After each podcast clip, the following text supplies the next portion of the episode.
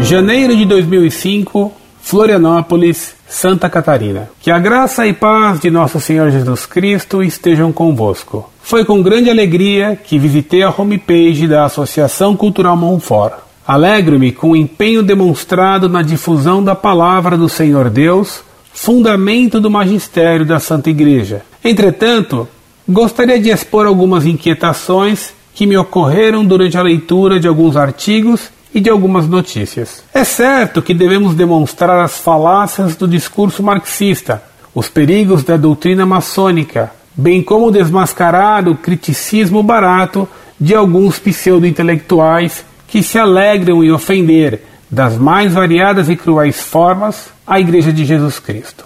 Mas não seria também fundamental dirigir críticas ferozes contra as desigualdades iníquas que atingem milhões de homens e mulheres e se acham em contradição aberta com o Evangelho, na letra do Catecismo da Igreja Católica, dado em 1992 por Sua Santidade João Paulo II? Por exemplo, não seria conveniente um artigo condenando os meios utilizados pelo MST, assim como suas finalidades políticas, mas reclamando uma política agrária centrada na valorização da pessoa humana, que possibilitasse o acesso à terra aos que têm vocação para dela retirar seu sustento? Isto não é um discurso socialista, a rigor.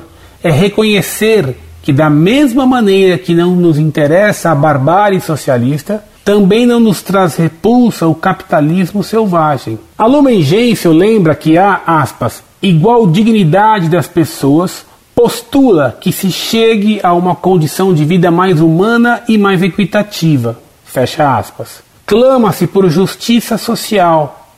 Bastante se comenta sobre o direito de propriedade. Não me oponho a ele. Mas será que não se destinou muito espaço à defesa deste direito e pouco espaço ao enaltecimento dos direitos sociais, sobretudo saúde, educação e trabalho? A campanha da fraternidade destinada à questão do desemprego, por exemplo, sequer vi ser citada. Se os direitos patrimoniais devem ser defendidos, os sociais também devem, a meu ver, ainda com maior entusiasmo. Outro ponto: não vejo o ecumenismo, na acepção que se vem dando ao termo, como um perigo, mas como a necessidade de um diálogo respeitoso entre as igrejas cristãs. A próxima campanha da fraternidade será levada a cabo pelo CONIC. É induvidoso que só uma, e não mais que uma, igreja foi revelada pelo bom Jesus, e que o ecumenismo não deve esmorecer a Santa Fé Católica, mas dialogar é fundamental na sociedade pluralista em que, inegavelmente, vivemos. Não seria também interessante um artigo que viesse expor os pontos positivos do ecumenismo e condenar uma série de exageros ou mesmo heresias que se tem cometido em nome do ecumenismo? Pude ler vários documentos importantes, mas não encontrei os documentos do Concílio Vaticano II, bem como Puebla e Santo Domingo. Por mais que se discorde deles, se bem que não discordo, não se pode deixar de citá-los. E se pretendemos chamar uma sessão documentos, expô-los. Não são eles doutrina da Santa Igreja? No mais, Fica minha saudação em Cristo, meu elogio por vosso ânimo apostólico. Vos desejo paz e bem. Ilha de Santa Catarina, 1 de janeiro de 2000. Em tempo: 1. Sou jovem do movimento de Emaús da Arquidiocese de Florianópolis, estudante de Direito da Universidade Federal de Santa Catarina, membro do Programa Especial de Treinamento Direito desta mesma instituição. Sirvo a Santa Igreja na pastoral catequética da Paróquia do Sagrado Coração de Jesus. E 2. Gostaria de saber se minhas ponderações guardam, enfim, no vosso entendimento, alguma relevância e em que sentido podem contribuir na condução de vossas atividades apostólicas. Prezado Salve Maria. Agradecemos muito cordialmente suas considerações generosas sobre nosso site. Por outro lado, queremos reconhecer e louvar seu desejo de examinar com equilíbrio e ponderação questões bem delicadas. Esse equilíbrio, principalmente num jovem universitário, é realmente louvável. Verificamos por sua mensagem que você tem preocupação e interesse no estudo da doutrina católica. Constatamos também que, como muitos jovens de hoje, você não teve a oportunidade de conhecer documentos fundamentais da Igreja para compreender perfeitamente a crise atual do mundo. É natural isso porque hoje, nas livrarias católicas, raramente se encontram os documentos pontifícios anteriores ao Vaticano II. Nelas se acham, como constatamos até na livraria da Gregoriana em Roma, livros de yoga, macumba, taoísmo, esoterismo e etc. De tudo, exceto os documentos dos papas anteriores ao Vaticano II. Como se o Vaticano II concílio meramente pastoral, tivesse enterrado tudo o que os papas ensinaram antes. A falta de conhecimento do que os romanos pontífices têm ensinado desde a Revolução Francesa impede que se compreenda a crise atual e faz incorrer em erros de apreciação. Permita-me tomar um exemplo de sua própria carta. Você me fala da igual dignidade da pessoa humana, citando a Lumen Gentium. Entretanto, não deixa claro em que consiste essa igual dignidade da pessoa humana. É verdade que a citação que você faz da Lumen Gentium acrescenta que essa igual dignidade postula a que se chegue a uma condição de vida mais humana e mais equitativa. E você, explicitando o que considera a vida mais humana, nos diz que se deveria enaltecer os direitos sociais, sobretudo saúde, educação e trabalho. Ora, o que os papas entendem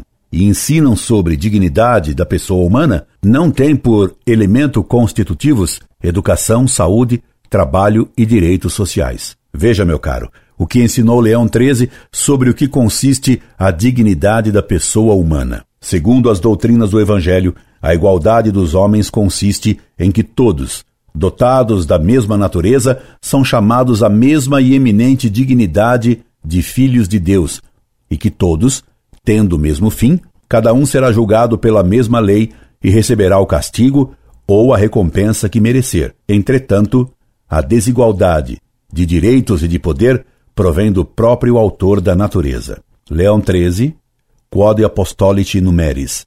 Como estudante de direito, você compreende que deve-se fazer uma distinção entre direitos naturais, que são iguais para todos, e direitos acidentais, que são diferentes, visto que os homens são desiguais em seus acidentes. O erro em que se incorre normalmente, seguindo a famigerada Declaração de Direitos da Revolução Francesa, obra maçônica, é o de afirmar que os homens são iguais, quando na verdade somos semelhantes e não iguais. Permita-me fazer referência ao estudo sobre desigualdade, editado em nosso site, onde você poderá encontrar muitos argumentos defendendo a desigualdade de direitos acidentais e condenando o igualitarismo no mundo moderno, cujo título é Desigualdade e Igualdade Considerações sobre um mito. É claro que isso não significa defender que a miséria é de acordo com a dignidade da pessoa humana, mas, para ser filho de Deus, essência, da dignidade humana,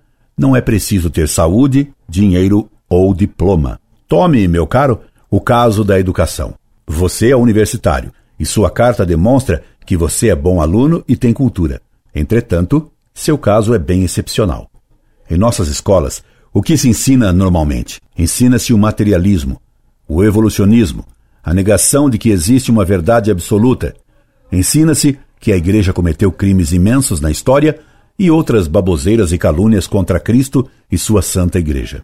A primeira vez em que entrei numa sala de professores, disputava-se um concurso sobre quem conhecia mais palavrões em várias línguas. Eram poliglotas, do baixo calão. Isso foi em 1955.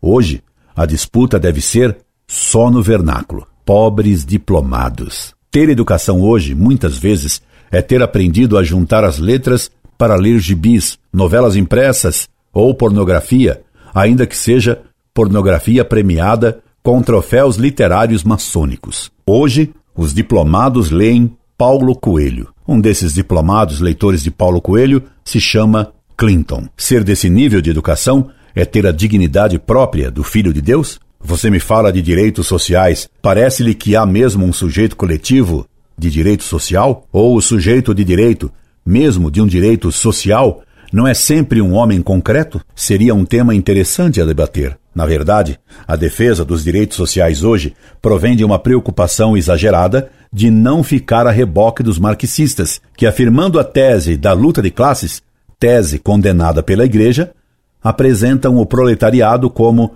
sujeito coletivo de direitos, sem levar em conta a pessoa.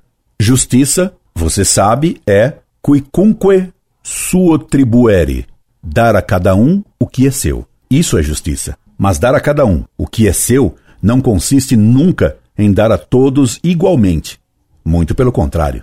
E também não consiste em atribuir a uma classe, como um todo, direitos coletivos iguais, como se ela fosse um bloco monolítico formado por peças e não por pessoas humanas.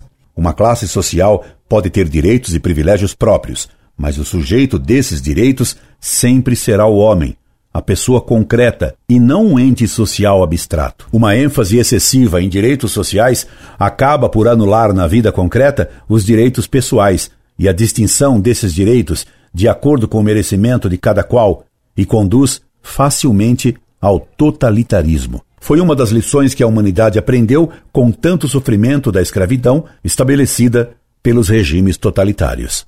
Evidentemente, concordamos com você na condenação quer do socialismo, quer do capitalismo selvagem, pai do socialismo. As desigualdades excessivas de fato são injustas e elas são muitas vezes criadas de propósito para justificar a defesa da igualdade. Vendo as desigualdades econômicas excessivas existentes hoje na sociedade capitalista, os comunistas de todos os naipes argumentam que a solução é a igualdade completa. Clamam os socialistas contra os degraus excessivamente desiguais e desproporcionados da escala social. Só que a solução que apresentam é eliminar a escada. E assim, ninguém mais pode subir socialmente. A solução verdadeira seria não a de eliminar a escada, mas sim diminuir a altura dos degraus sociais pela multiplicação deles. Precisa-se de mais desigualdades, mas de menores desigualdades. O dinheiro e a pseudoeducação não podem ser os critérios únicos de classificação social. Você me fala de vida mais humana. É um slogan muito em voga atualmente. E que se entende por mais vida humana? Não afirmo que você pense assim. Entende-se por vida mais humana, como disse um socialista tupiniquim, ter direito a comer pizza e beber uma cervejinha, ou ter televisão em casa. A TV, essa prostituta eletrônica e corruptora da moral familiar, com antena parabólica, como se vê em muitos barracos de nossas favelas. Vida mais humana seria ter o direito de comer no McDonald's, de ser comunista, de ir praticar nudismo nas praias. É claro que não atribuo a você esse hedonismo pagão, mas é esse hedonismo e esse paganismo que se esconde por trás do slogan das lojas a respeito da vida mais humana ou de qualquer qualidade de vida. Jamais se inclui nesse conteúdo de vida mais humana a posse da verdade e da verdadeira fé, nem a prática da virtude. Vida mais humana é um slogan equívoco. Você estranha que não publiquemos os documentos de Puebla e de São Domingos. Esses documentos não são ex-cátedra. Você mesmo não citou o documento de Medellín, que defendeu o uso da violência armada contra a violência social capitalista e que Puebla corrigiu, porque a política de João Paulo II foi um tanto diferente da preconizada por Paulo VI. E também Medellín não foi um documento infalível. Portanto, foi um documento falível, tal como o de Puebla e o de São Domingos. Sendo falíveis, poderiam ter erros. Nenhum católico é obrigado a segui-los, como hoje ninguém segue Medellín. E se ninguém é obrigado a segui-los, não somos obrigados a citá-los, a menos que se faça um estudo sobre eles. Também você afirma que deveríamos salientar os pontos positivos do ecumenismo. Não existindo o mal absoluto, nem o erro absoluto, é claro que se poderia encontrar alguns pontos positivos até nas piores doutrinas. Permita-me, meu caro, dialogar com você. Você vê que não sou contra o diálogo com os que discordam do meu modo de ver quando revelam boa vontade, contando-lhe um exemplo. Se tenho em casa um leão preso por uma corrente de aço grossíssima, evidentemente não corro perigo. Mas, se um dos elos se rompeu e se eu o substituir por um nó feito com linha de coser camisas, é claro que você me clamará que o leão está solto. Se eu lhe contasse dizendo, meu caro, você é um negativista e um pessimista, havendo 50 elos de aço de 5 quilos cada um prendendo o leão, porque você foi ver exatamente o único elo feito com linha de costura. Você é um exagerado, pois só olha o único ponto negativo, só vê o único defeito da corrente que prende o leão. Nesse caso, falando assim, eu estaria completamente errado. A força da corrente é equivalente a duelo mais fraco, e o leão estaria de fato solto. Aplique esse exemplo ao caso do ecumenismo e você verá que se existe algum ponto positivo, a quase totalidade dos elos da corrente ecumênica é de fio de costura, e o ecumenismo deixa livre o leão da heresia relativista. O resultado desse relativismo é patente nas milhões de apostasias produzidas pelo ecumenismo depois do Vaticano II. Nessa questão, recomendamos que você leia a encíclica Mortalius Animus, de Pio XI, que já está em nosso site, e a condenação da heresia americanista por Leão XIII na encíclica Testem Benevolência. Pelos frutos se conhece a árvore, disse nosso Senhor Jesus Cristo. E os frutos do diálogo ecumênico e do ecumenismo têm sido trágicos. Contra fatos, não há argumentos, meu caro. Minha resposta já está longa demais. E para um bom entendedor, tal como você revelou ser em sua carta, o que lhe disse é suficiente. Se não para responder a todas as suas dúvidas, pelo menos para iniciar um diálogo bem amigo. E para esse diálogo, estaremos à sua disposição. Incorde Jesus Semper, Orlando Fedeli.